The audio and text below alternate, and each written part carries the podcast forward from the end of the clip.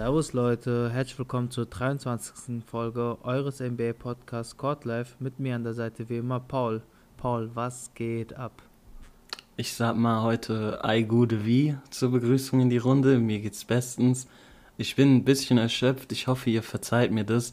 Ich weiß, ich habe es letzte Woche schon mal gesagt, aber ich sitze hier gerade in matschgetränkten Baustellenklamotten. Also meine Hose, da klebt Zement dran, wortwörtlich. Ich war gerade bei uns auf der Garage. Unser Garagendach ist undicht. Mussten einen Abfluss da reinbauen. Deshalb, ich bin etwas erschöpft, aber ansonsten mir geht's bestens, mir geht's blendend und ich freue mich auf die heutige Folge. Wie geht's dir? Ähm, deutlich besser anscheinend. Nee, ich bin relativ ausgeruht. Ich kann ja vom Homeoffice arbeiten. Da sitze ich eigentlich nur rum. Ähm, im Ja, ja, du hast keine Arbeiterhände wie ich. Aber warum hast du dich nicht umgezogen oder so? Ja, es muss ja schnell gehen. Wir haben doch eben diskutiert, denn ich habe leider nur eine knappe Stunde noch Zeit und also ihr wisst ja alle, Courtlife Podcast ist unser Leben. Das macht Weiß und mein Leben aus. Wir leben für den Courtlife Podcast. Deshalb muss jetzt aufgenommen werden und alles muss sich danach richten. Deshalb dachte ich mir, nee Mann, du hast keine Zeit jetzt zu duschen. Die Fans warten, die Fans schreiben ja täglich die Ms, yo, wann kommt die neue Folge und ich wollte einfach nicht länger warten lassen. Deshalb dachte ich mir, okay, komm, da musst du jetzt durch. Ehrenhaft, ehrenhaft auf jeden Fall. Ja, und äh, zu den Themen. Also wir haben ja auch eigentlich ganz nette Themen. Ich denke aber, so eine Stunde könnten wir das auf jeden Fall äh, durchbekommen. Ähm, ich habe mir über die überlegt, dass wir ein bisschen über die zweite Hälfte der Saison reden. Also traditionell nach dem All-Star-Break. Ähm, natürlich gab es heute Nacht schon Spiele, aber auch gestern Nacht. Aber es geht ja mehr so drum, halt bis zu den Playoffs. Und äh, davor und danach wollen wir noch ein bisschen über einmal die Myers Leonard Situation reden, was da passiert und was heißt das. Und dann nochmal, Lamarcus Aldridge äh, ist der zweite Buyout-Kandidat. Also probably wird jetzt auch kommen. Und äh, ja, was. Buyout-Kandidat, kein Trade. Ja, boah, ich sehe eigentlich keinen Trade für ihn, aber dazu kommen wir gleich später, weil der verdient ja auch recht ordentlich. Ich glaube, es sind 24 Millionen. ja. Ähm, ja, aber kommen wir später dazu, wenn wir dann äh, bei, bei dem Thema angelangt sind. Ich würde mal mal sagen, so, weil es irgendwie so passt, würde ich sagen, wir fangen mit Myers Leonard an. Passt ja auch? Hm, Warum passt das? Passt es zum Court Life Podcast, seine Äußerung oder warum? Nee, aber das ist ja dein Kollege, der ist ja auch Streamer. Ah, Und, genau, äh, genau. Ja, ähm, für die Leute, die es nicht mitbekommen haben, also wie viele andere NBA-Spieler auch, streamt Myers Leonard, also Gordon Hayward macht das auch. Ich weiß nicht, es gibt ganz viele irgendwie. NBA-Spieler. Paul George auch? Also er zockt sehr viel Devin Booker und sowas, die alle. Ja, genau, genau. Also viele NBA-Spieler streamen halt auf Twitch irgendwie, wenn die am Zocken sind. Genauso auch Myers Leonard und Myers Leonard hat wirklich, also er hat sich wirklich als der perfekte Warzone-Spieler geäußert oder der durchschnittliche Call of Duty-Spieler. Ähm, und zwar war er in einer Runde Warzone, wie eben gesagt, und er wurde dann irgendwie außerhalb seines Sichtfeld, Sichtfelds irgendwie gesniped oder irgendwie angeschossen, keine Ahnung, ich weiß es auch nicht mehr genau. Alle runter. Genau, und ähm, ja, dann hat er halt gesagt, äh, stop sniping me, you kike bitch oder irgendwie sowas. Also wir, der Codlife Podcast, distanziert sich natürlich äh, absolut von solchen Aussagen. Ich ähm, wollte gerade sagen, dürfen wir das sagen? Also, na ja, klar, Alter, ich, also ich sag ja nicht, dass es gut ist, aber die. Leute müssen ja schon die Situation wissen, was da Ja. passiert ist, oder? Ja, ja, nee, ist absolut richtig. Also er hat Also- es gesagt und dann, was, was folgte dann? Ja, nee, er hat es halt gesagt, für die Leute das auf Deutsch, ich glaube, da gibt es keine wortwörtliche Übersetzung, aber ist halt ein abwertendes Wort für Jude, also ich werde es jetzt, ich glaube auf Deutsch werde ich es jetzt nicht nochmal sagen. Antisemitisch. Genau, eine antisemitische Beleidigung ähm, hat er geäußert und danach direkt, man hat das Gefühl gehabt, er hat dann, weil er hat dann irgendwie so gesagt, oh fuck, äh, das kam gerade einfach so raus. Oder irgendwie, er hat irgendwas dann gesagt, um davon ein bisschen wegzukommen, also wie als wäre ihm das einfach rausgerutscht, aber er hat sich danach irgendwie, in dem Clip, den ich gesehen habe, hat er nicht irgendwie nochmal gesagt, ey, das tut mir leid oder was weiß ich, sondern er hat es halt einfach rausgehauen. Und er hat ja auch damals, ähm, als diese ganze Black Lives Matter-Bewegung so äh, extrem in der NBA anwesend war, wo viele Spieler halt gekniet haben und die Ja, in der Bubble, also in der, hauptsächlich in der Bubble war das ja Genau, dieser genau. Zeitraum. wo viele Spieler halt gekniet haben während der Nationalhymne und nicht mitgesungen. Da war er ja auch einer der ganz wenigen Spieler, der irgendwie nichts auf seinem Trikot stehen hatte, soweit ich weiß. Mit, da gab es ja diese Sprüche Black Lives Matter oder wo die die Namen der ja, ja. Polizeigewaltopfer auf dem Trikot hatten. Myers Leonard hatte sowas halt nicht und er stand da auch mit breiter Brust und hat da die Nationalhymne gesungen, während alle anderen genielt haben. Und ja, jetzt ist halt irgendwie die Frage, was für eine Strafe wird darauf folgen? Oder hat er schon eine Strafe bekommen? Ja, ich ja, glaube nicht. Strafe, doch, doch, die Straffolge. Echt? Was hat er bekommen? Ja, also ähm, der hat äh, 50.000 Dollar Strafe bekommen und eine Boah, das ist ja echt hart. Suspension. Ja, ähm, natürlich jetzt, ich sag mal so, wenn du überlegst, 50.000 Dollar sind schon sehr viel, aber klar, für NBA-Spieler ist es nichts. Aber wenn du eine Woche, eine, äh, die Woche suspended bist, kriegst du auch dein Gehalt dieser Woche nicht. Ja. ja Also ja, wenn er irgendwie genau. kann, ich weiß nicht, wie viel er verdient, ich schätze mal 8 Millionen oder so, irgendwie sowas. Ja, der hat ja jetzt eine Verlängerung bekommen. Ich weiß gar nicht genau, worauf sie dotiert ist. Erzähl mal weiter, schau mal währenddessen nach. Auf jeden Fall, diese Summe wird dann halt, wird dann halt errechnet, okay, er ist eine Woche suspended, dann kriegt er auch das Gehalt nicht ähm, für diese Woche. Also wird es wahrscheinlich mehr als 50.000, wahrscheinlich ein paar hunderttausend, nehme ich mal an. Ähm, Sind 9,7 Indirekt. Millionen US-Dollar. 9,7 Millionen, ja. Für dieses Jahr und nächstes Jahr hat er nochmal 10,2 garantiert. Dann werden es wahrscheinlich ein paar hunderttausend werden. Ja. Ähm, aber sonst hat er nichts bekommen. Nicht irgendwie, das Team hat nicht irgendwie ihn. Ja, Ja, also du- nur die eine Woche Suspension Also und das, das, ist Geld. ja die oder wie? Strafe von der NBA Mhm. und ähm, Weil ich die hätte NBA erwartet, dass die Trailblazers ihn nochmal irgendwas reindrücken, verdienterweise, sage ich mal. die Trailblazers, Mhm. du meinst die Heat? Äh, die Heat, sorry. Ja. Ähm, nee, also ja, tatsächlich ist ja so passiert, dass er wurde ja zuerst erstmal vom, vom Team, äh, wie nennt man das, auf unbegrenzte Zeit quasi äh, suspendiert.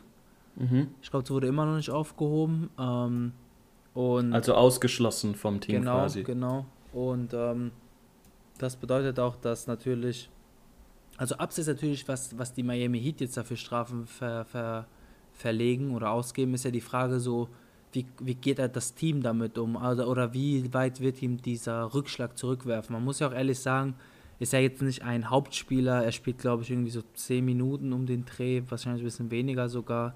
Ähm, gibt ja auch jetzt nicht viel, irgendwie so vier Punkte oder so die Saison. Also ist jetzt nicht so, dass er extrem vermisst wird. Also gibt dir 3,3 Punkte in ähm, 10 Minuten, hatten auch nur drei gespielt. Also es hält sich alles in Grenzen, aber natürlich ist dann die Frage, inwiefern die Team, Team, Teammitglieder, also die, seine Teammates und sowas, sowas akzeptieren, weißt du, weil man könnte sich auch überlegen, dass die Team, das Team das einfach nicht möchte und ihn quasi auch quasi so ausgrenzt, weißt du, noch weiter. Ja, auf jeden Fall.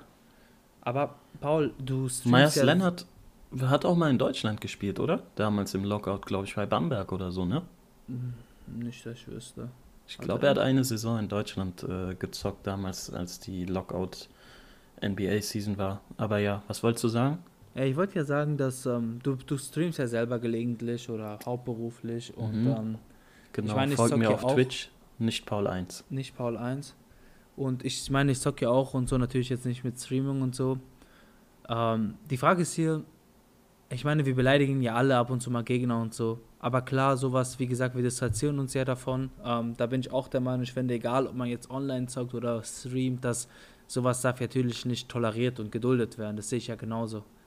Nichtsdestotrotz würde ich mal sagen, das rutscht ja raus, so. Weißt du, was ich meine? Weil, wie du sagst, der hat es ja, glaube ich, selber in diesem Moment gemerkt, dass irgendwie rausrutscht. Ja, Aber wie du sagtest, er hat ja gar nicht irgendwie darauf reagiert. Und zweitens war das dann irgendwie noch so eine, ich sag mal, eine Art von Beleidigung, antisemitische Ja, Beleidigung, die ich finde, ja, ja, genau. nicht so gängig ist, oder? Ja, ich wollte gerade sagen, also wenn mich jetzt irgendwie jemand in Warzone sniped, dann rutscht mir vielleicht auch die ein oder andere Beleidigung raus, aber ich würde jetzt nicht die N-Bombe droppen oder jemanden als oder sowas bezeichnen, wie er das da getan hat. Also, das ist ja schon etwas, was nicht einfach so rausrutscht. Das ist ja, da rutscht hier vielleicht ein Arschloch oder Wichser oder du Blödmann oder sowas raus, Dummkopf. aber genau, aber das ist ja nicht in dem Sprachgebrauch eines normalen Menschen eigentlich vertreten, dieses Wort. Und das kam so raus wie, ach ja, you fucking kike, so. Als ob er es öfters mal sagt, Ja, sage ja. sag ich mal. Deshalb ist es schon sehr komisch. Das ist schon was anderes, als wenn du jemanden als Penner oder was weiß ich online beleidigst. Ja, ich muss ehrlich sagen, ich finde ich find das ganze Thema schwierig, weil, ähm, wie gesagt, sowas, klar, die Strafen, sag ich mal, sind begrenzt, aber es könnte wirklich sein, dass sowas, vor allem, sag ich mal, in diesen Zeiten, in diesem sehr äh, hochexplosive Zeiten, was auch so natürlich, ähm, du weißt, Social äh, Justice und so, ne? alles genau, dass da, sowas könnte schon zum Ende einer Karriere führen. Also, wer weiß, also ich, es könnte sein, dass er nach diesem Vertrag vielleicht nichts mehr bekommt. Das kann sehr gut sein. Ich kann es mir, naja, obwohl, ich glaube, dafür ist es jetzt nicht ganz, ähm, dafür ist es nicht groß genug, sage ich mal, dass jetzt unbedingt seine Karriere enden würde. Aber es kommt auch drauf an, was für ein Spieler. Wenn ich so überlege, okay, Myers Leonard ist jetzt nicht so ein prominenter Name, der irgendwie bekannt ist, dass er so ein super Spieler ist. Ja. Na, es könnte schon sein bei jemandem wie ihm, dass man dann sagt, ja, okay, das lohnt sich nicht, äh, auch diese schlechte PR irgendwie Ja, in genau, Kauf das zu nehmen für das. Team, Genau. wenn er jetzt eh kein super großer Bestandteil des Teams ist und jetzt auch nicht so extrem abliefert, sage ich mal. Ja, Das richtig. kann gut sein.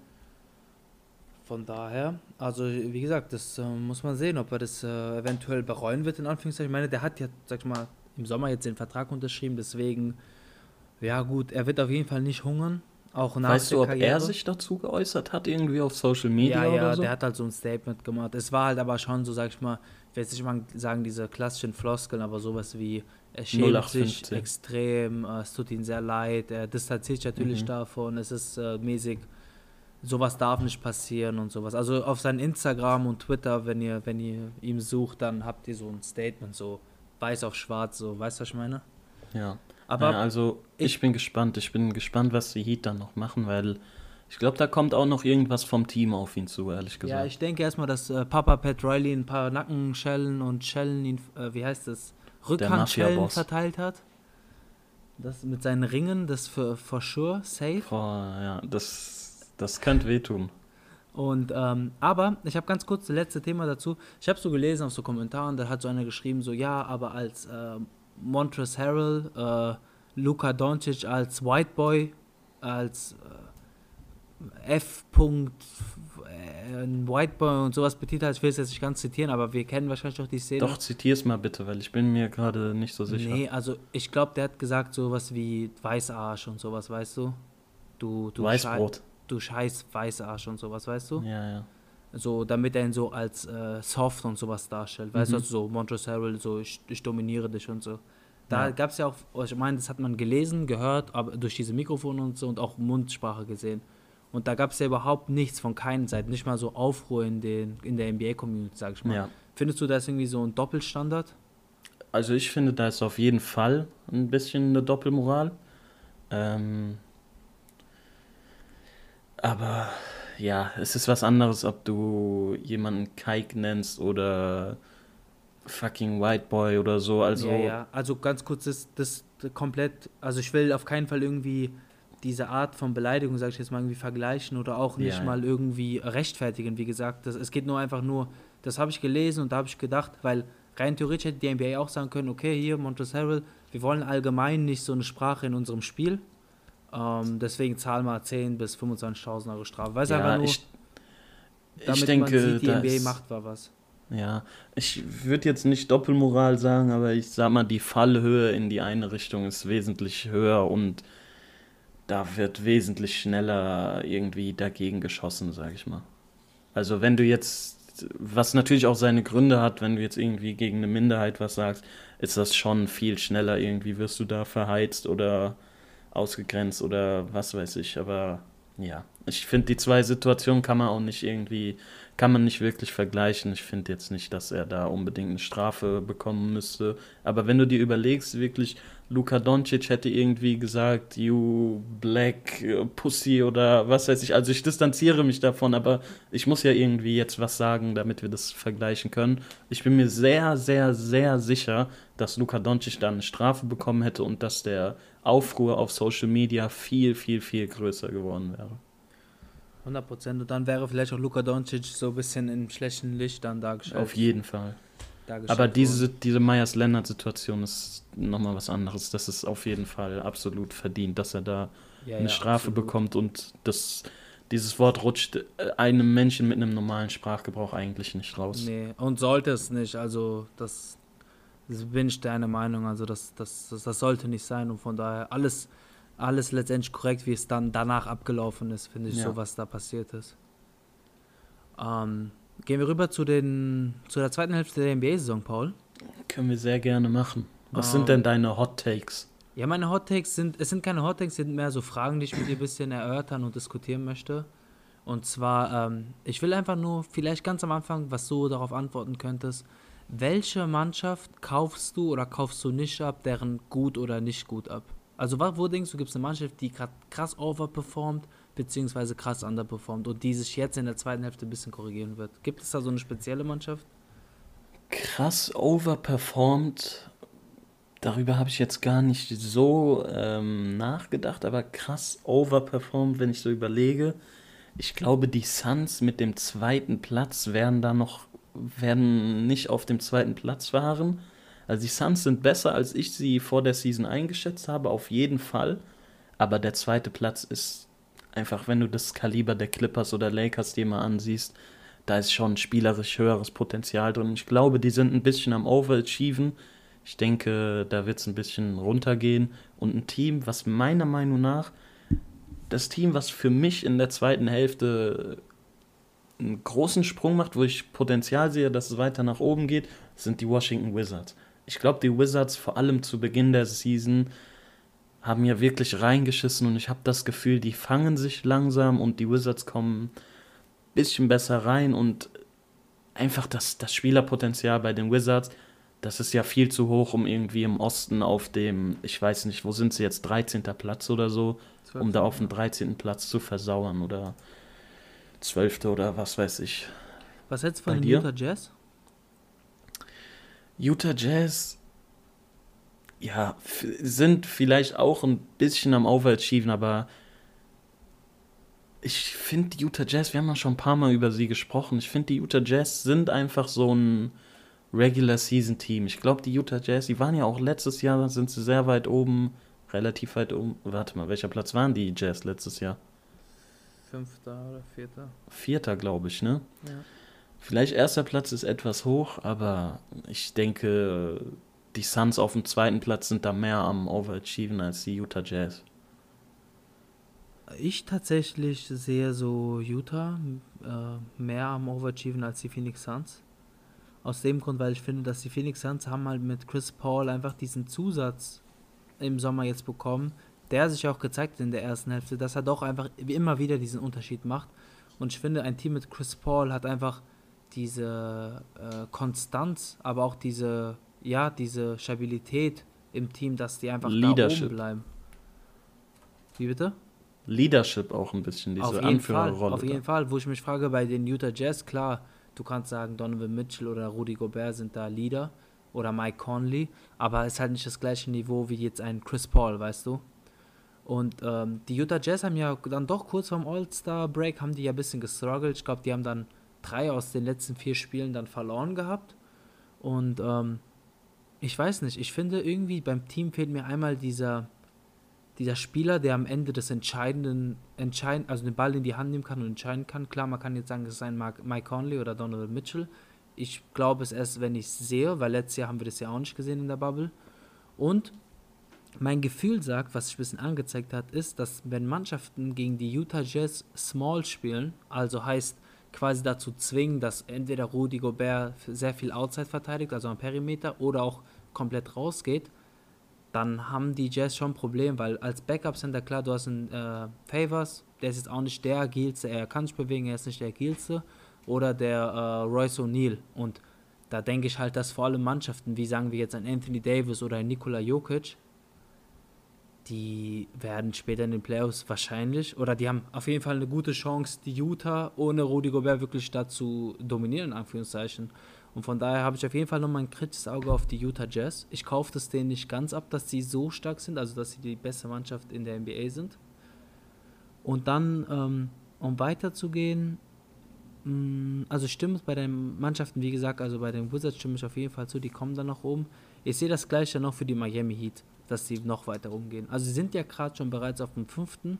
Du weißt du noch, wie schlecht die gestartet haben? Das ja, war ja, auch hm. Katastrophe.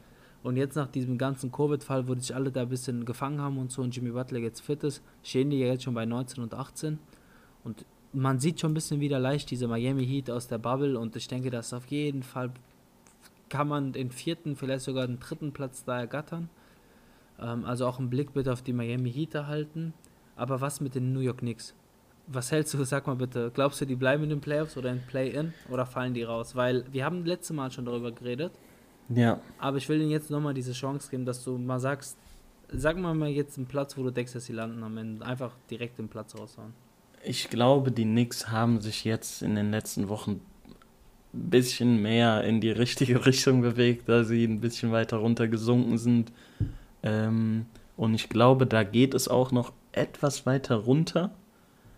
Aber ich traue den Knicks durchaus zu, dass sie im Play-in-Tournament bleiben. Ich sehe sie da, ich sehe sie da nicht äh, zwangsläufig rausfallen. Also ich will jetzt auch nicht sagen, ja, die Knicks sind ein Lock, aber ich sehe die Knicks, sie sind jetzt auf dem siebten Platz. Sie waren ja zwischenzeitlich, glaube ich, vierter oder dritter sogar oder Ja, ja. irgendwie. Ähm, und ich sehe sie schon noch etwas weiter fallen. Ich denke, sie schaffen es ins Play-in-Tournament, aber nicht mehr, also nicht in die direkten Playoffs. Also ich denke, zehnter Platz, neunter Platz eventuell ähm, ist da drinne, weil ich bin relativ überzeugt, die Hawks werden die noch überholen. Dann wären sie schon auf dem achten. Die Pacers strugglen auch ein bisschen, da sehe ich eigentlich auch Potenzial, dass sie die überholen. Dann wären sie auf dem neunten. Vielleicht die Wizards schaffen es auch noch. Also ich denke, ja, ich sag mal, neunter Platz kommen die Wizards. Wie siehst du das? Äh, die, die Knicks, Entschuldigung. Ja, es ist sehr schwierig. Ich, ich, ich, wir haben es ja auch schon in der letzten Folge damit argumentiert, wen sehen wir davor. Und ähm, da wir ja, sag ich mal, Toronto, Atlanta, sag ich mal, relativ, was heißt safe, aber auf jeden Fall sehe ich das Potenzial, dass sie überholt werden. Werden die ja dann schon auf 8. Ja, und dann ist die Frage, Indiana ist eigentlich schon so eine klassische Playoff-Mannschaft, die sich, die halt auch diese klassischen Up und Downs in der Saison hat. Und je nachdem, wie wann äh, Levert zurückkommt und so, sehe ich die auf jeden Fall irgendwie auch über den Knicks.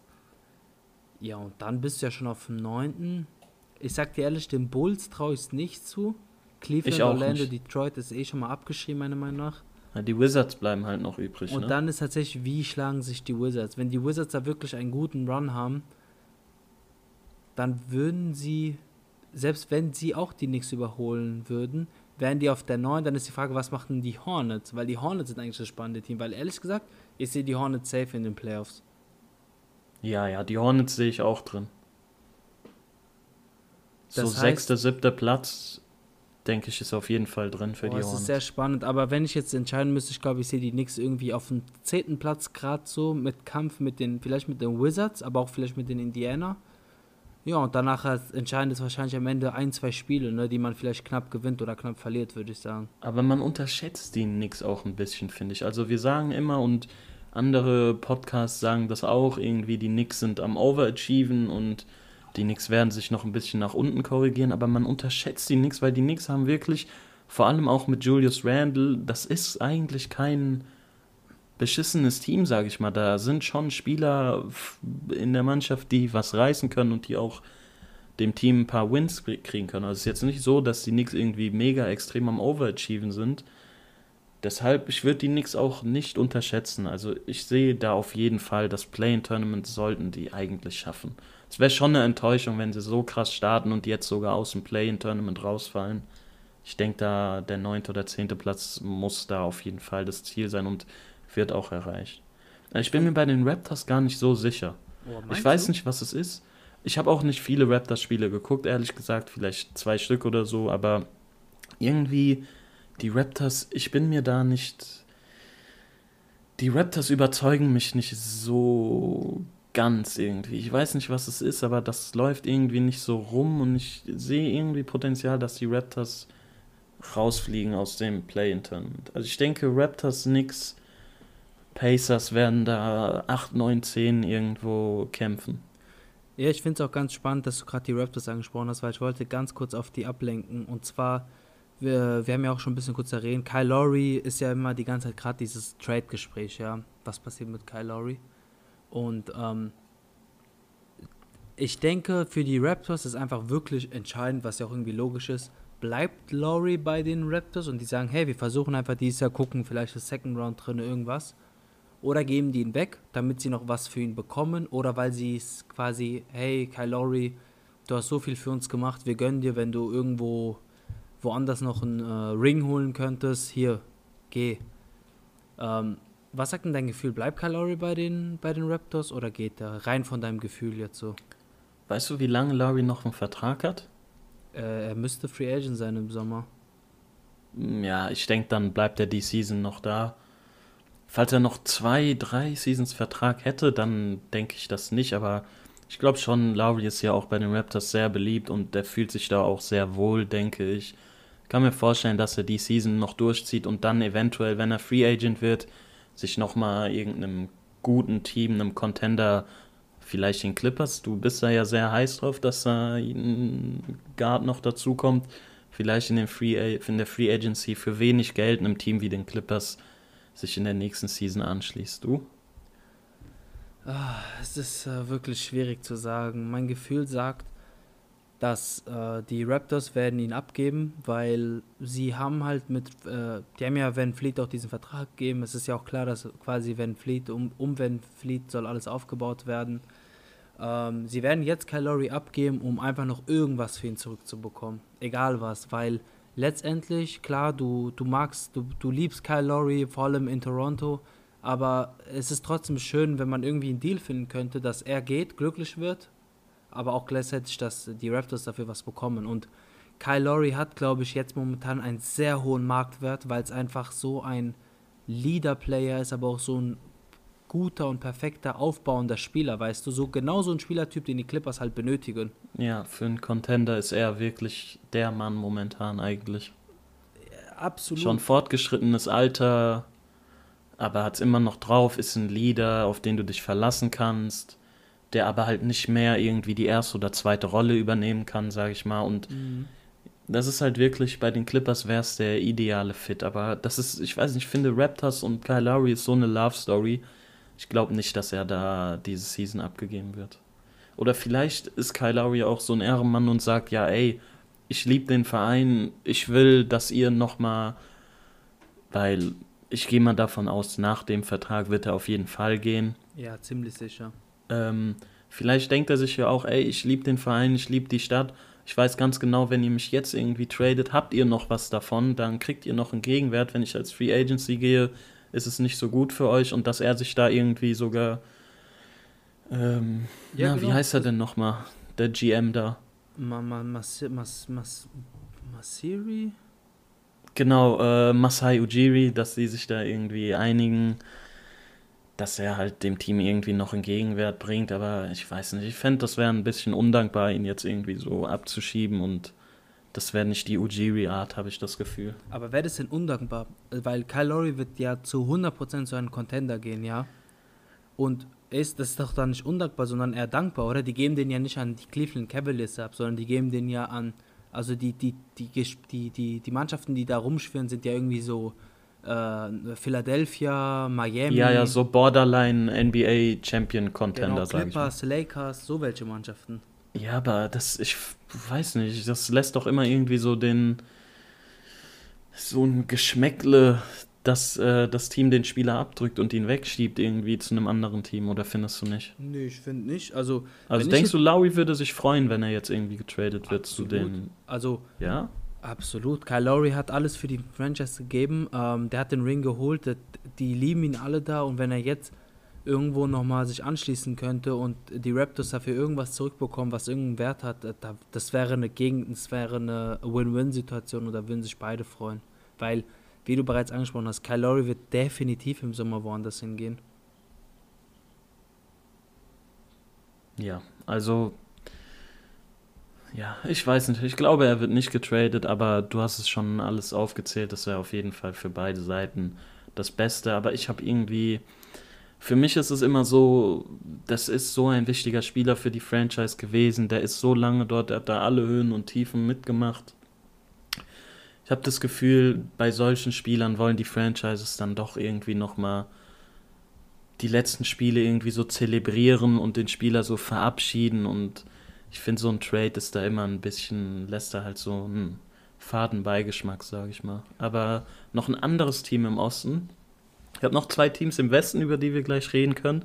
Aber im Osten interessiert mich deine Meinung zu den Nets, weil die Nets, wenn wir ehrlich sind, in letzter Zeit haben, machen sie den Eindruck, als wären sie klar das beste Team im Osten, habe ich das Gefühl, und als sind sie da irgendwie unaufhaltbar fast. Ähm, siehst du da, denkst du, die Nets werden jetzt wirklich angreifen und holen sich da den ersten Platz im Osten und werden als Erster in die Playoffs gehen? Oder gibt es da doch noch ein Team, was dagegen hält und was die Nets irgendwie zurückhält und die in Zaum halten kann? Die Nets in den letzten zehn Spielen 9 zu 1, Harden on fire. Ähm, ja, Durant. wie siehst du das? Ähm, für mich sind die Brooklyn Nets das beste Team im Osten und die werden auch den ersten Platz holen, wenn alles so bleibt mit den Verletzungen etc. Ähm, da, bin, das, da bin ich mir eigentlich relativ sicher. Und äh, ich sehe ehrlich gesagt trotzdem zwei Probleme. Also einmal, oder ich sag mal, die, was logischerweise irgendwo ist, die zwei Teams, finde ich, die die Brooklyn Nets in einer Playoff-Serie aufhalten können, wären natürlich einmal die, die Philadelphia 76ers, aber auch die Milwaukee Bucks. Und ich sag's dir warum. Bei Philly, wenn Joel Embiid einfach so spielt, wie er momentan spielt auf diesem MVP-Niveau, sehe ich halt wirklich absolut keinen weit und breit im, Bro im Brooklyn Nets-Trikot, der Joel Embiid in so einer Art und Weise, wie er spielt, aufhalten kann. Und egal wie viele Punkte du scorest, wenn du einfach Jo- Joel Embiid oder die Gegner, den Gegner generell nicht unter, unter dein Dings bekommst, wie heißt das? Unter Dach und Fach, sagt man so? Kann man so sagen, ja. ja, dann, dann bringen die auch nichts, die 120 Punkte, wie du scorest, wenn allein im Beat dann irgendwie 50 Punkte im Schnitt macht, weißt du, übertrieben jetzt gesagt. Von daher, da sehe ich auf jeden Fall eine Gefahr. Und dann bei den Milwaukee Bucks, klar, die haben nicht diesen dominanten Center, aber Giannis Antetokounmpo ist ja einfach diese, diese gefährliche Naturforce, weißt du, die wo ich jetzt bei den Brooklyn Nets sehe ich auch keinen Spieler im Kader, der Giannis Antetokounmpo verteidigen kann. Du könntest zwar Ja, jetzt da sagen, haben wir ja im nächsten Thema haben wir doch da doch noch einen, jemanden, der da vielleicht die äh, Nets oder Bugs verstärken könnte, oder? Ja, ähm, aber auch da denke ich weder nicht, dass ähm, der, also wir haben ja den Spieler ja schon bereits erwähnt, wir reden ja über Max Aldridge, nehme ich an, ne? Mhm. Dass äh, er, bist du, denkst du wirklich, dieser Spieler kann irgendwie ein Janis oder ein Embiid aufhalten? Ich denke, Ja, aufhalten unbedingt. vielleicht nicht, aber nee, nee. naja, wäre ja schon eine Verstärkung hinter Jordan, wenn du da dann irgendwie nochmal einen anderen relativ guten Big Man hast. Aber mal von LaMarcus Aldridge weggegangen. Ähm, also die Nets ganz klar Nummer 1 im Osten, oder wie? Ganz klar. Man muss, man muss ja wirklich denken, die spielen, äh, bedenken, die spielen ja gerade die ganze Zeit wirklich ohne Durant. Das ist ja schon mal ein guter Ja. Faktor, weil ohne den, den Super Superstar spielen die trotzdem krass, weil auch James Harden und Kyrie Irving einfach gerade phänomenal spielen. Nichtsdestotrotz, das ist immer noch ein Sport. Es werden wieder schlechtere. Es wird eine Phase kommen, wo die Nets zwei, drei Spiele in, in fünf Spielen verlieren, weißt du? Ja. Und da muss man einfach sehen, wie werden dann die Nets reagieren. Und wir haben hier schon sehr oft die Probleme der Nets angesprochen. Also natürlich Defense, Rebounding, aber auch ähm, Rim Protection, ja. Solange diese Fehler nicht adressiert werden, zumindest jetzt Richtung äh, Trade Deadline, aber auch ähm, Buyout, also auf dem Buyout-Markt eventuell, dann sehe ich die Brooklyn Nets zumindest nicht als klaren Favorit aus dem Osten zu kommen. Aber in der Regular Season sollten sie den ersten Platz bekommen. Und wer dann aus dem Osten oder Westen kommt, können wir gerne. Ich würde mal sagen, wir machen ja eh in ein paar Wochen so eine Folge, wo wir uns vielleicht das mal betrachten, vielleicht Richtung Ende Regular Season. Da können wir gerne darüber reden. Aber zumindest stand jetzt, um deine Frage zu beantworten: Brooklyn Nets wird auf den ersten Platz im, Land, im Osten landen. Und ich glaube, auf den Pla zweiten Platz werden dann die Bucks kommen. Die, die Philadelphia wird bis auf den dritten Platz herunterfallen. Oh, echt? Ja.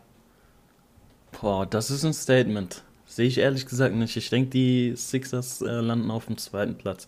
Noch vor den Bucks.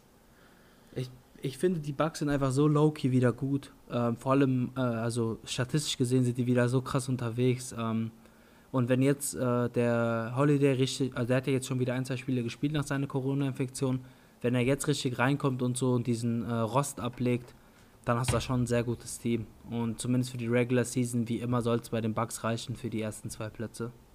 Das ist zumindest meine Behauptung. Bei Gut, allen anderen Mannschaften sehe ich mal so einfach nicht das. Potenzial. Ähm, dann würde ich sagen, kommen wir nochmal zum Westen, weil ich habe da noch zwei Teams. Ja.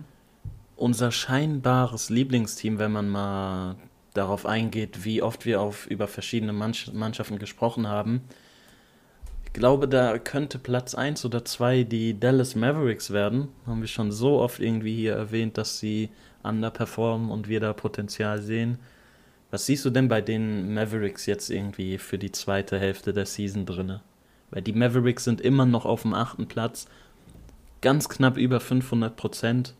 Wir haben sie am Anfang viel, viel weiter oben gehabt. Wir haben sie auf dem dritten oder vierten Platz in unserem Ranking gehabt. Und es ist ja offensichtlich, man hört es ja jeden Tag und sieht es jeden Tag, dass die Mavericks extrem am Underperformen sind. Deshalb, was ist deine Einschätzung für die zweite Season der Mavericks? Bleiben die da? Geht's nach oben? Geht's dann nach unten? Wie sieht's aus? Ja, zu den Mavericks. Ich, ich denke, die Mavericks werden irgendwo, sage ich mal, bei den Plätzen zwischen 5 und 8 landen. Ich sehe die vier Mannschaften, die wir ja vorher erwähnt haben, also die LA-Teams, Utah, aber auch ähm, Phoenix Suns, sehe ich da, sage ich mal, über den Mavericks, auch allein wegen dieser ganzen ersten Hälfte. Ich bezweifle, dass die Mavericks da nochmal rankommen. Luka Doncic spielt wieder eine überragende Saison. Das ist ähm, ganz klar und ähm, für mich ist einfach immer noch dieses Fragezeichen, wie fit ist Porzingis? Weißt du, Ja. weil für mich ist er einfach, ich kann auf einen Spieler, egal wie gut er ist, ja, weißt du, wir reden ja immer von Porzingis oder was heißt wir, aber auch die NBA-Community, oh, Unicorn, er ist so gut, äh, ein 2,20 Meter Mann, der die Dreier von The Logo schießen kann und so, ja. Ja, Aber er bringt auch bringt- nichts, wenn er nicht spielen kann. Genau, ne? er bringt mir nichts, wenn er auf der Bank sitzt, verletzt, weißt du? Und er ist einfach wirklich, äh, seine ganze Karriere, jetzt nicht nur bei den Mavericks, sondern auch bei den Knicks, er ist einfach so verletzungsanfällig. Und ja. Es ist auch genau deswegen so schwierig vorherzusehen. Aber wir haben tatsächlich ja diese, diese Phasen gesehen, wo, wo er fit war. Und dann hat man gesehen, was ein Potenzial diese Mavericks-Mannschaft hat mit diesem Duo Doncic und Porzingis. Ähm, aber wenn er nicht spielt, dann, also seien wir ehrlich, das ist ein gutes Team, aber das ist kein Team, wo du denkst, boah, die können contenten für ein Championship in der NBA dieses Nee, Jahr. nee, nee. Also, Porzingis, ja. ja, sorry, aber da, da ist halt, da, da fehlt mir diese, diese, diese Kluft zwischen den zweitbesten, die zwei besten Spieler, also Donjo und Porzingis und der Rest ist ja da doch ein bisschen zu groß, weißt du, was ich meine? Ja, ja, auf jeden Fall. Okay, also Mavericks, der Traum der Mavericks äh, im Homecourt Advantage ist langsam ausgeträumt, oder wie? Ja, ja, also so, sollte es in der Regel sein. Ich, ich, ich habe die, wie gesagt, irgendwo zwischen 5 und 8, wobei ich sagen muss, dass ich zum Beispiel auch Portland und Denver tendenziell auch besser als die Mavericks sehe, Regular Season technisch. Das heißt, dann würde eigentlich für, die, für lau- laut meiner Logik von den Mavericks nur der achte Platz bleiben. Und ja, dann hast du halt schon. Dann hast du es schwierig, wobei, wenn nicht Lakers oder Clippers auf Platz 1 kommt, Die also Jazz? Mavericks gegen Jazz, ich sag nicht, dass es unmöglich ist, dass die Mavericks da weiterkommen. nee. Die Mavericks sind auch so ein Team, generell, wenn die irgendwo da unten finishen, sagen wir mal, die Suns sind auf dem zweiten und die Mavericks auf dem siebten, sehe ich auch die Chance. Also Mavericks wirklich, wenn da alle fit sind, ist das schon m, Doncic und Porzingis, wenn die einen guten Abend haben, können die dich auch, können die auch schon mal gegen ein gutes Team gewinnen. Haben ja auch jetzt gegen die Nets, glaube ich, äh, vor ein paar Spielen gewonnen. Ja. Es ist schon. Sind unangenehm. Auch letztes Jahr in der Bubble war ja erste Runde Clippers Mavericks und da, da haben die ja auch sechs Spiele gespielt und die waren ja kurz davor, also wenn Porzingis da nicht verletzt wäre, ich glaube ab Spiel 4, wer weiß, wie die Serie ausgegangen wäre, Ja. vor allem mit den Clippers, die dann doch, wo dann später alles rauskam, wie die drauf waren. Also ähm, Mavericks sind eine gefährliche Mannschaft, vor allem bei fitten Zustand, also nicht vergessen, aber nichtsdestotrotz, der Westen ist halt wirklich vollgepackt und die müssen ja auch liefern, weil sonst lauern Mannschaften Ja, ja. wie Memphis, Golden State und Pelicans. Also das sind wirklich Mannschaften, die da lauern. Und die werden jeden Fehler bestrafen von den Mavericks. Also Upset-Potenzial ist auf jeden Fall da bei den Definitiv. Mavericks. Was ist denn deine letzte Mannschaft? Weil ich habe auch noch eine Mannschaft, dann lass uns einigen auf eine von den beiden. Äh, meine letzte Mannschaft sind die Rockets bei dir. Boah, die Rockets finde ich relativ langweilig, weil die sind ein totes Team, die werden da unten bleiben und gut ist. PJ Tucker Ja, ich hat wollte nur sagen, gesagt, dass weil- er nicht spielen will. Beziehungsweise haben sich ja darauf geeinigt, dass die nicht mal miteinander spielen werden. Mhm. Und da bin ich auch gespannt, wo der so ein PJ Tucker hingeht. Ich würde ihn wahrscheinlich gerne bei den Clippers sehen, aber ich sehe, glaube ich, jeden gerne bei den Clippers. Ähm, aber bei den Houston, finde ich, gibt es da wirklich nicht viel zu sagen, oder? Oladipo wird auch den Verein wahrscheinlich verlassen. Ja, ich weiß nicht. Die Rockets haben halt 11 zu 10 gestartet und haben jetzt 14 Spiele in Folge verloren, was schon extrem ist. Ähm, aber du siehst da keine Chance, dass sie irgendwie wieder. Nein, nein das, das Okay. Team ist komplett instabil. Ähm, äh, wie nennt man das? Dysfunctional. Mhm. Da, da wird nichts passieren und ich glaube, die sind eigentlich ganz glücklich, dass sie nicht letzter sind. Also je nachdem, ob du letzter sein willst in der NBA wegen den Draftpicks und sowas, Ja. aber Houston gibt es nicht viel zu sagen. Wenn PJ Tucker wird gehen, Oladipo wird jetzt ein bisschen spielen, um irg- irgendwo einen Vertrag zu bekommen und so, aber da, das war es dann eigentlich. Gut, würd dann haken wir die ab. Was ist denn dein zu den. Ah, willst du noch was zu den Rockets sagen? Nee, nee, ich habe gesagt, dann haken wir die ab und Ah. was ist denn dein Team? Was hältst du von den Pelicans? Die Pelicans sind wirklich ähm, eine Wundertüte, weil die stehen gerade, sag ich mal, relativ schlecht da auf dem 12. Platz mit 15 zu 22. Aber ich muss echt sagen, ich, sein war immer so, hm, hm, aber der spielt halt wirklich sehr, sehr, sehr, sehr Ja, krass. genau. Und ich kann die Pelicans nicht einschätzen. Die sind so schwierig und ich wollte einfach sagen, was, was hältst du? Also siehst du irgendwie Potenzial, dass sie reinkommen in die Playoffs? Ich habe auch, als ich mir äh, vorher überlegt habe, welche Teams ich da besprechen will, habe ich auch viel über die Pelicans äh, nachgedacht, weil ich finde auch, dass die Pelicans eigentlich zu gut sind, um auf dem 13. Platz zu stehen. Mit Brandon Ingram, Zion Williamson, Lonzo Ball, der auch wieder besser spielt. Ja. Sind sie eigentlich für den 13. Platz viel zu gut, finde ich, äh, bedient spielerisch, als dass sie da unten rumgammeln. Und vor allem, du hast ja, als wir über Zion geredet haben, auch angesprochen, was eine historisch gute Season Zion eigentlich, was eine historisch dominante Season er spielt. Ich sehe da auch auf jeden Fall die Chance, dass es da nach oben geht. Aber wenn du dir halt auch mal den Rest des Westens anguckst, ich habe vorhin überlegt, okay, die Pelicans, man hat das Gefühl, die sind zu gut für den 13. Platz, aber wen sollen sie denn da oben noch verdrängen? Also den 12. und 11. Platz, die Kings und die Thunder, okay, sehe ich auf jeden Fall die Möglichkeit, ähm, dass sie die da wegschieben. Aber danach auf dem 10. Platz hast du schon die Warri- Warriors, die meiner Meinung nach auch irgendwie sogar am Underperformen sind mit Curry, der einfach so ein krasser Spieler ist, der gefühlt für mich alleine ein Team in die Playoffs bringen kann. Da hast du da drüber die Grizzlies, die auch. Okay, die Grizzlies sehe ich noch ein bisschen schwächer sogar als die Warriors, aber findest du die Pelicans jetzt irgendwie klar besser als die Grizzlies? Und danach hast du schon die Mavericks. Und tut mir leid, aber die Mavericks meiner Meinung nach sind das bessere Team verglichen zu den Pelicans. Und ich glaube, der Westen ist einfach so stark wieder. Und ja, ich sehe da schon Upside auf jeden Fall, aber so der zehnte, neunte Platz ist da das absolute Maximum, finde ich. Wenn überhaupt der zehnte Platz erreicht wird. Aber irgendwie fühlt sich das nicht so gut an, die da unten zu sehen, oder?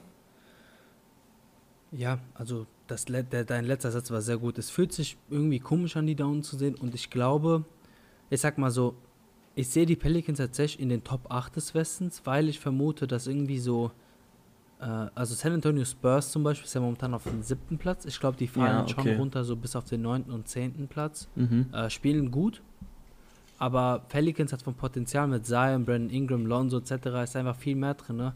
Und Szenario, was ich mir vorstellen könnte, Mavericks auf 7, ähm, Pelicans auf 8, Memphis, Golden State 9 und 10 oder kannst auch rumdrehen, die beiden.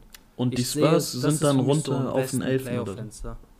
Und die Spurs gehen runter bis auf den 11. oder so. Ja, also die, ich denke, für die Spurs wird es schwierig, dass Ohne die, Aldridge ähm, oder weshalb? dass die auf jeden Fall in den Playoffs landen, also sag ich mal 1 bis 8. Und dann kommt es halt da wirklich drauf an, gewinnt Golden State so schwierigere Spiele, weil klar, du sagst, Curry ist ein Top-Spieler, äh, also er ist einer der besten Spieler der NBA, das ist ganz klar. Nichtsdestotrotz ist sein Team drumherum ja jetzt nicht das Beste. Mhm. Und da kommt es einfach drauf an, kann Golden State wirklich diese Spiele, die dann doch so wichtig sind, gewinnen? Weil Memphis ist, Memphis ist vielleicht nicht flashy, aber es ist ein sehr, sehr gutes Team und wird auf jeden Fall da drinnen bleiben, irgendwo so bei diesen Plätzen, wo die gerade sind, so um 500 Prozent, weißt du? Für mich sind Teams wie Memphis, Golden State, Spurs, aber auch Pelicans, Teams, die äh, plus minus 500 irgendwo da die ganze Zeit rum, rumdümpeln werden, weißt du? Mhm. Und dann kommt es ja wirklich auf einzelne Spiele an. Und von daher sehe ich die Pelicans einmal ein bisschen weiter oben, weil, ganz ehrlich sagen, Williamson kannst du wirklich nicht verteidigen. Ähm, ich habe ja Ja, einmal zu das dir gesagt, ey, ich finde, ich will jetzt nicht sagen langweilig, aber er macht ja nur Korbleger, ne? Mhm. Und dann hat der JJ Reddick perfekt darauf geantwortet, als ob er auf mich antworten würde. Er hatte gesagt, ähm, äh, alle würden gerne nur Korbleger machen, aber wir können es nicht, weißt du? Ja. Und es ist einfach nur die, die Dominanz, die er ausstrahlt, weil er, er ist schon sehr, sehr, der ist einfach so wirklich eine Force. Das ist einfach ja. ein, ein ist Zug, eine der auf dich aufrollt und so. Du kannst den Typen nicht stoppen. Auch ich fand das so krass im All-Star-Game. Ey, Zion ist so eine Wildsau, wirklich. Der sieht wirklich aus, als ob er da mit 300 Kilo rumrennt und der Typ ist noch so jung, der ist wirklich unaufhaltsam irgendwie. Von daher, nein, das, das glaube ich, wird da irgend- werden die Pelicans auf jeden Fall weiter hochkommen und dann entscheiden kleine Spiele, welcher Platz. Mein Gefühl sagt sogar, ich glaube, die Pelicans gehen sogar bis auf den achten Platz hoch. Boah, krass. Das. Ja, ich weiß nicht. Also, ich denke, die Warriors sind ein besseres Team, die Grizzlies auch. Ich sehe sie auf jeden Fall höher als der 13. Das fühlt sich irgendwie nicht richtig an. Deshalb Play-in-Tournament sehe ich. Ich sehe auch, du hast die Spurs angesprochen, ich sehe die Spurs auch auf jeden Fall rausfallen aus den Playoffs. Ähm, und ich glaube, die Pelicans werden da so mit den Spurs, Grizzlies, Warriors competen um den 9., 10. Platz. Auf jeden Fall. Dann bleiben wir direkt bei dem Spurs, oder? Und gehen wir auf den Spieler, den wir erwähnt haben, jetzt mehrfach. Also es geht ja um Sehr Max. Aldridge. Und er, er wurde ja jetzt quasi, also man hat jetzt gesagt, okay, wir haben, wir haben keine Zukunft mehr gemeinsame. Wir gucken jetzt, was wir für dich bekommen, oder wir beiden dich out dann jetzt so bald, ja. Und ähm, also Lamax Aldridge verdient ungefähr 24 Millionen, ja. Also das ist einfach so viel, dass ich denke, ziemlich sicher, da wird kein Trade stattfinden. Vor allem auch, weil die Mannschaften ja wissen, der, der wird ja, wenn, er, wenn die keinen Partner finden, wird er gebuyoutet, ja? Bist du sicher? Ja, ja, also ziemlich sicher, ziemlich sicher, ja. Okay. Und von daher würde ich einfach mit dir gerne das Szenario durchgehen. Okay, der Lamarcus Aldridge ist jetzt Buyout, okay? Er ist jetzt frei. Mhm. Wen schließt er sich an? Was kann er dir noch geben? Kurz zur Information. Lamarcus Aldridge hat jetzt, ähm, also zu den Statistiken kurz, der hat so 26 Minuten im Schnitt gespielt, hat hier 13,7 Punkte gegeben. Ähm, ja, der Rest ist eigentlich recht überschaulich. Vier Rebounds. Ähm, sein True Shooting ist, ist okay. Also ist bei, äh, ist bei äh, 51% und ja, also er ist nicht mehr der effizienteste und der wird einfach rumgeschubst und der kann keine Defense spielen. Also will ich fragen, kann ein Team überhaupt noch helfen? Denkst du, er schießt sich einen Contender an? Also ich denke ja, natürlich. Aber welchen? Und kann er helfen? Also ich sehe äh, Lamarcus Aldridge, wo ich ihn gerne sehen würde, sind die Mavericks. Du hast es vorhin angesprochen mit ähm, Porzingis, der so oft verletzt ist, auf den du dich nicht verlassen kannst. Wäre es, glaube ich, ganz gut, wenn du da jemanden wie Lamarcus Aldridge irgendwie hast, der dann einspringen kann, der, also beim besten Willen, Lamarcus Aldridge ist ja wirklich nicht mehr der, der irgendwie vor sechs, sieben Jahren oder so mal war, dieses Post-Beast, ähm, sondern er ist jetzt einer, der einen Großteil seiner Punkte einfach von draußen irgendwie Schüsse nimmt und ein bisschen am Ballern ist. Ähm, er hat sich auch krass verschoben. Er hat früher wirklich so gut wie gar keine Dreier genommen und jetzt nimmt er irgendwie dreieinhalb Dreier pro Spiel. Und ich finde, er ist, äh, ich weiß, du bist, also, das heißt, ich weiß, aber ich habe das Gefühl, du bist ein bisschen Lamarcus Aldridge Hater. Beziehungsweise du traust ihm irgendwie gar nichts mehr zu. Aber ich denke schon, dass Lamarcus Aldridge, wenn er ich sehe da ein ähnliches Szenario wie bei Blake Griffin. Das sind beides Spieler, die halt wirklich weit entfernt sind von ihrem Zenit und auch jetzt nicht irgendwie mehr großkalibrige Spieler sind, aber die haben beide einen Namen und die können beide irgendwie, wenn sie von der Bank kommen, wenn sie reinkommen, ein paar Minuten dir schon Scoring von der Bank geben und einfach die halt ein paar Minuten dich unterstützen und auch ein bisschen halt diese Veteranenrolle einfach einnehmen. Das ist jemand, der ist schon seit 15 Jahren oder so in der Liga und bei den Dallas fände ich ihn ganz gut. Ich fände es auch cool, wenn er zu Portland zurückgeht, zu Damian Lillard. Ähm, die haben da ja auch mit Nurkic jemanden, der verletzt ist und halt Enes Kanter spielt da sehr viel. Marcus Aldridge, würdest du sagen, Aldridge ist ein besserer Verteidiger als Kanter? Was Oder beide Frage. gleich katastrophal? Das, wie sagt man, Wahl zwischen Pest und Cholera, oder? Sagt man? ein bisschen schon, ja. Ähm, ich Aber glaube, da mit Enes Nurkic ist ein verletzt. bisschen äh, jünger auf dem Bein, deswegen würde ich vielleicht sogar mit Kanter gehen. Boah, Alter, das ist hart. Digga, Wenn Lemax Kanter ein besserer kann sich nicht mehr bewegen. Wenn Kanter ein besserer Verteidiger als du bist, das ist wirklich hart. Aber ja, mit Nurkic verletzt und äh, Porzingis, der so verletzungsgeplagt ist, sehe ich da ein gutes Opening, wo ich ihn am liebsten sehen würde, aber was nicht passieren würde, was, was ich ganz cool fände, ist, wenn er zu den Pelicans gehen würde, weil Zion ist halt auch so ein Spieler, der halt, wie gesagt, im Post ist er ein absolutes Monster und im Post musst du Zion nicht mehr viel beibringen. Und ich finde, Lamarcus Aldridge hat es über den Verlauf seiner Karriere ganz gut geschafft, als dieser Inside-Scorer nach außen zu gehen. Und er hat und Zion Williamson jetzt nicht, dass sein Dreier so katastrophal schlecht ist oder er irgendwie von außen überhaupt nichts drauf hat. Aber ich finde, Lamarcus Aldridge hat sich da gut entwickelt zu jemandem, der von außen scoren kann, von jemandem, der halt absolut bekannt war für seine Post-Scoring-Optionen und was weiß ich. Und ich fände es ganz cool, wenn er irgendwie vielleicht Zion helfen kann, dass Zion sich auch von außen, ja, dass Zion auch von außen noch eine größere Bedrohung wird und Lamarcus Aldridge ihm da irgendwie sein Wissen weitergeben kann und ihm da ein bisschen helfen kann. Aber das wird nicht passieren, wie du meintest. Er wird zu einem Contender gehen und die Pelicans sind da nicht im Gespräch, denke ich. Was klaust du uns dann wichtige Zeit, wenn du über die Tja. Pelicans redest? Ich muss faseln.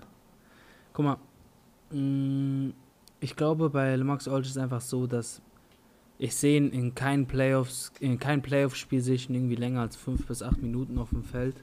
Ähm, für mich sind ganz klar die Kandidaten irgendwie so, wie du sagst, einmal die Trailblazers. Ich glaube, Mavericks sind auch drin, aber auch die Nets. Ähm, bei allen anderen Elsack sehe ich nicht. Vielleicht Philadelphia, nochmal um einen weiteren Körper dazu haben.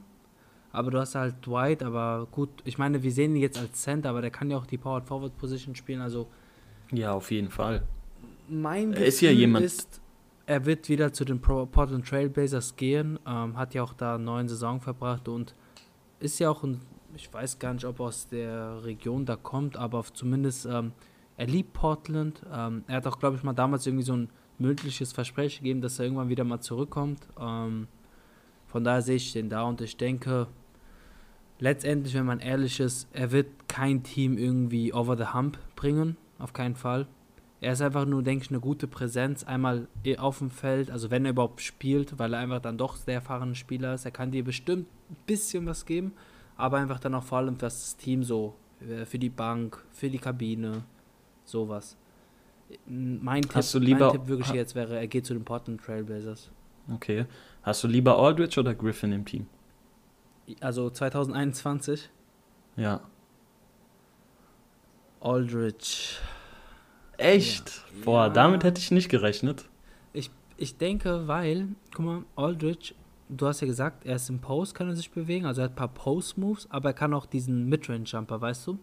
Ich Ja. kann mir immer noch vorstellen, Er kann auch einen Dreier, also- Aldridge den Ball tief, er macht seinen Turnaround-Jumper oder du stellst ihn einen Screen, Off-Ball, er geht um den Screen, kriegt den Ball, macht den Schuss rein. Bei Griffin ist ja eher so, er lebte sehr lang von seiner Athletik, er hat sein Spiel angepasst, aber bei Griffin, Catch-and-Shoot-Dreier ist eigentlich immer noch nicht sehr, er braucht immer noch den Ball in seinen Händen und ich denke, wenn du ein bisschen mehr Effizienz haben willst, mit wenigen Ballkontakten, ist, glaube ich, Lamarcus Aldridge der richtigere Spieler für dein Team.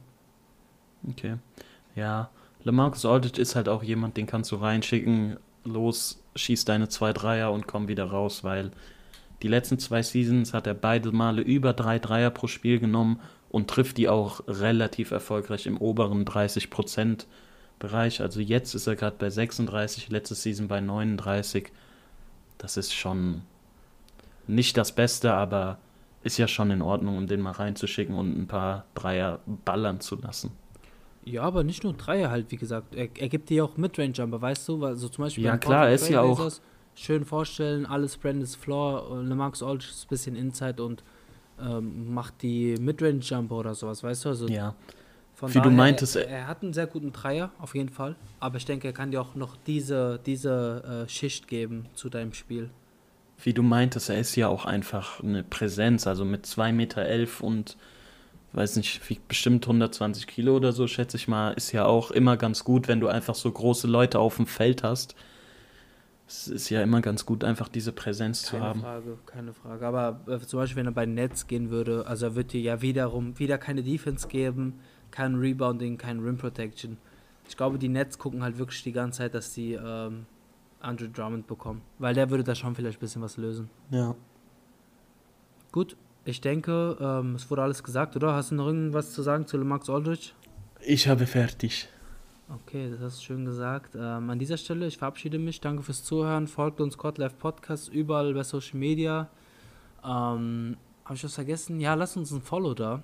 Instagram, Folgt Twitter, uns, aber auch, lasst uns ein ähm, Follow da. auf dem Podcast-Anbieter. Das hilft sehr. Also seid da stabil und gönnt. Ja, und ansonsten Küsse gehen raus und wir hören uns äh, nächste Woche. Macht's gut, Leute. Haut rein. Paul, letztes Wort für dich. Bye, bye. Alles das, was Weiß gerade gesagt hat, kommentiert, empfehlt uns weiter, folgt uns überall. Vielen Dank fürs Zuhören. Wir hoffen, die Folge hat euch gefallen und wir hören uns in ein paar Tagen wieder. Ciao!